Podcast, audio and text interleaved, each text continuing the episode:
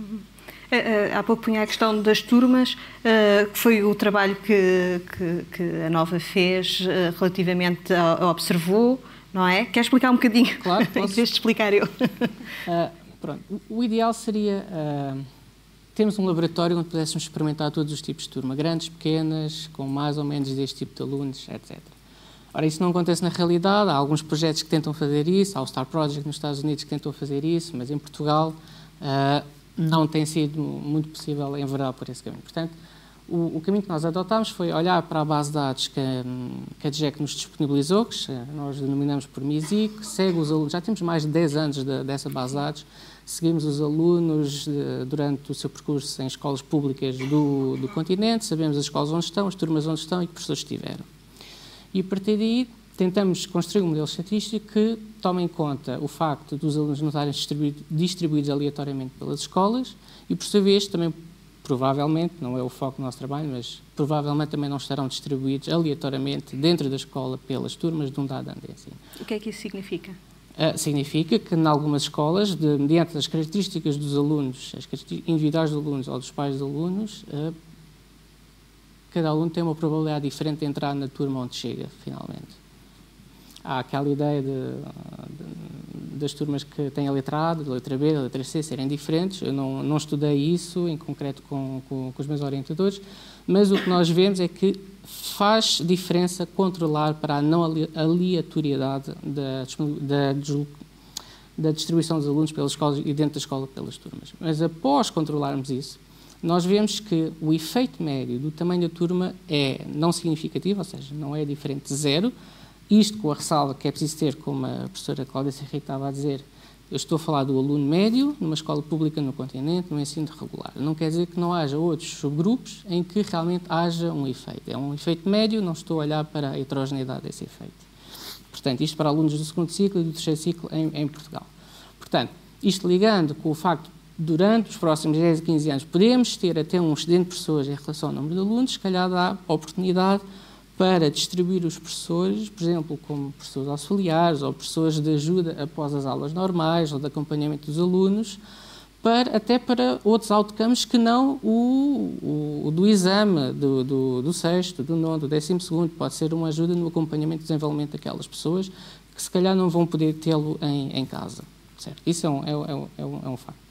Mas voltando então à, à, composição das turmas, se do lado da, do tamanho da turma não, nós não identificamos nenhum efeito, do lado da composição nós já identificamos alguns efeitos.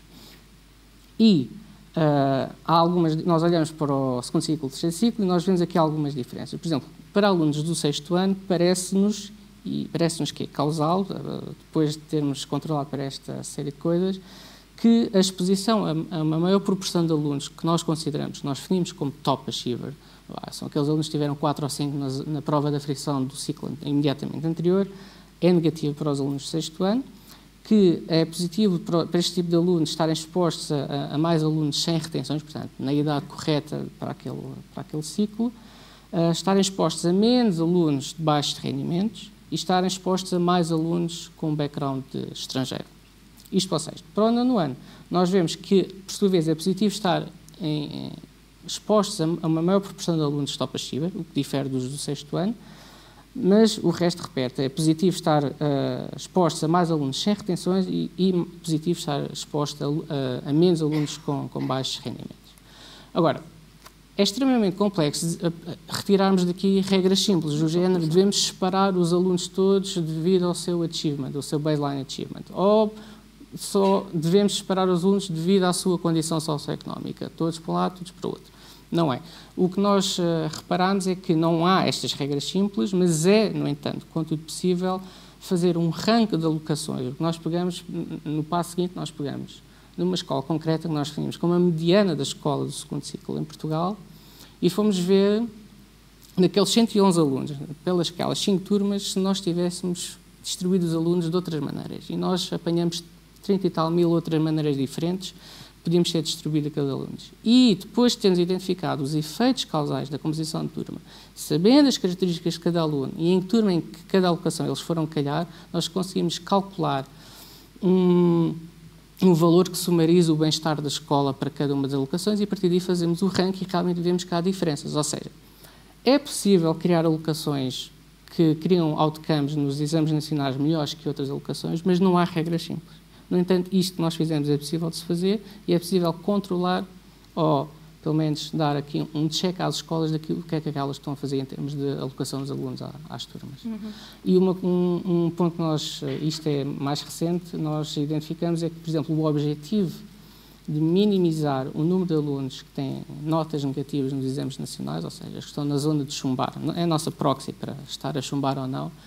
Um, esse objetivo de minimizar esses alunos nessas condições de chumbo parece ser muito bem descrito por, por aquilo que acontece na realidade, daquilo que nós vemos nos dados. O que é bastante engraçado, o que faz um certo sentido, porque mesmo os estudos que identificam um efeito positivo da redução de turma, os efeitos são contidos, ou seja, são de segunda ordem comparados com, por exemplo, o, o, nível de educação dos pais, a condição socioeconómica que eles enfrentam na família e a qualidade do professor. Portanto, estes efeitos são de segunda ordem, mas se calhar são suficientes para salvar aqueles alunos que estão no borderline entre o passar e o não passar. Uh, no caso português, uh, o, o, que nós vemos é que não é tanto pelo tamanho da turma, mas é pela uma composição mais inteligente das turmas. Professor, faz, faz sentido para si turmas de nível em termos pedagógicos, pôr os meninos todos, os bons alunos todos para um lado, os maus alunos para o outro? Hum. Agradeço muito essa pergunta, porque pela primeira vez esta noite vai parecer que sei do que estou a falar. Isso é normal. Não, um, vamos lá ver. Um, acho que é um bocado como o professor João Firmino disse. Uh, nós, uh, nestas áreas, nós muitas vezes temos estudos correlacionais, uh, mas há muitos moderadores entre, entre variáveis. Né? Por exemplo, se falarmos da questão. Já agora, eu, eu um, é, como, como, sei, as pessoas que estão aqui sabem, como nestas áreas uh, há imensas verdades absolutas, há, há, imensa gente a ter razão. Um, uma altura em que eu tinha bastantes responsabilidades na área da formação de professores, que apareciam formações das mais estranhas, né? uma das coisas que eu fiz foi comprar um livro, que é este que tenho aqui, que se chama Visible Learning, um, isto é uma síntese de mais de 800 meta-análises relacionadas com a realização académica, que é para ver isto afinal resulta, não resulta, uh, como é que é. Um, se eu pensar só na questão uh, das turmas uh, de nível, por exemplo, ainda hoje estive a rever essa questão aqui, né, em relação às turmas de nível, um, parece que o chamado montante do efeito, ter a turma mais assim ou mais assado, é, é muito baixo, é muito pequeno. Curiosamente, ainda mais pequeno do que uh, para o tamanho da turma. O tamanho... Esta questão do tamanho da turma Sim. é uma questão que tem muito a ver com a formação de escolas. Isto é, porque é que a humanidade resolveu uh, fazer escolas? Curiosamente, uh, por exemplo, se pensarmos que no final do século XVI, aqui nos países do sul da Europa, tínhamos 97% de analfabetos, uhum. E nos Países Baixos tínhamos 97% de alfabetizados, ainda não havia escolas, uma pessoa pensa, porquê? por uma razão. Porque uns anos antes, o Martinho, o, o Lutero. Martinho Lutero, tinha pregado aquelas 95 teses na porta da Catedral eh, e uma, eh, um dos pontos-chave era a tradução da Bíblia para as línguas nativas, fosse do aramaico, fosse do grego, para as línguas nativas. E aquela emulação religiosa levou a que aquelas pessoas, nós tivemos o azar de estar na Contra-Reforma, não é? portanto, analfabetos até o século XX. Só agora é que estamos a, deitar isso, isso ao lixo por vontade política de ser diferente. Uh, uh, o Napoleão também resolveu alfabetizar as suas tropas porque havia tenentes e até uh, generais que eram analfabetos. E num, num, num, exército que expande imensamente, as comunicações têm que passar. Né?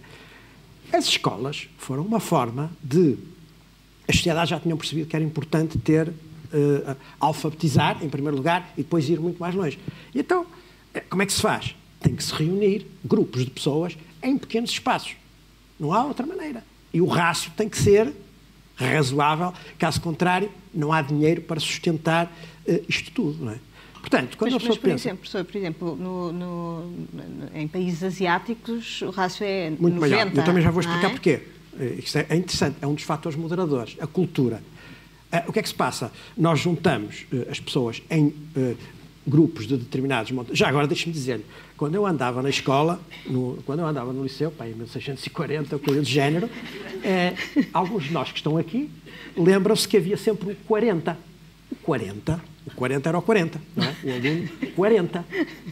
Hoje em dia nem há salas para meter 40, não é? Não sei nas universidades. É uma coisa. Os edifícios mudaram. Portanto, nós pensamos assim: temos que, uh, em num pequeno espaço de tempo, para esta gente toda alfabetizada, fazer aquilo que as famílias não fazem. Já agora, a escola tem a obrigação de fazer e de combater uh, as diferenças entre uh, pessoas, não é?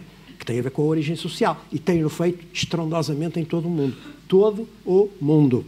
Uh, as pessoas pensam que o mundo está muito pior hoje do que estava há 30 anos atrás. Convido-as a recuar 30 anos no tempo e, e depois me dirão se estão. Está muito melhor, em todo lado está muito melhor.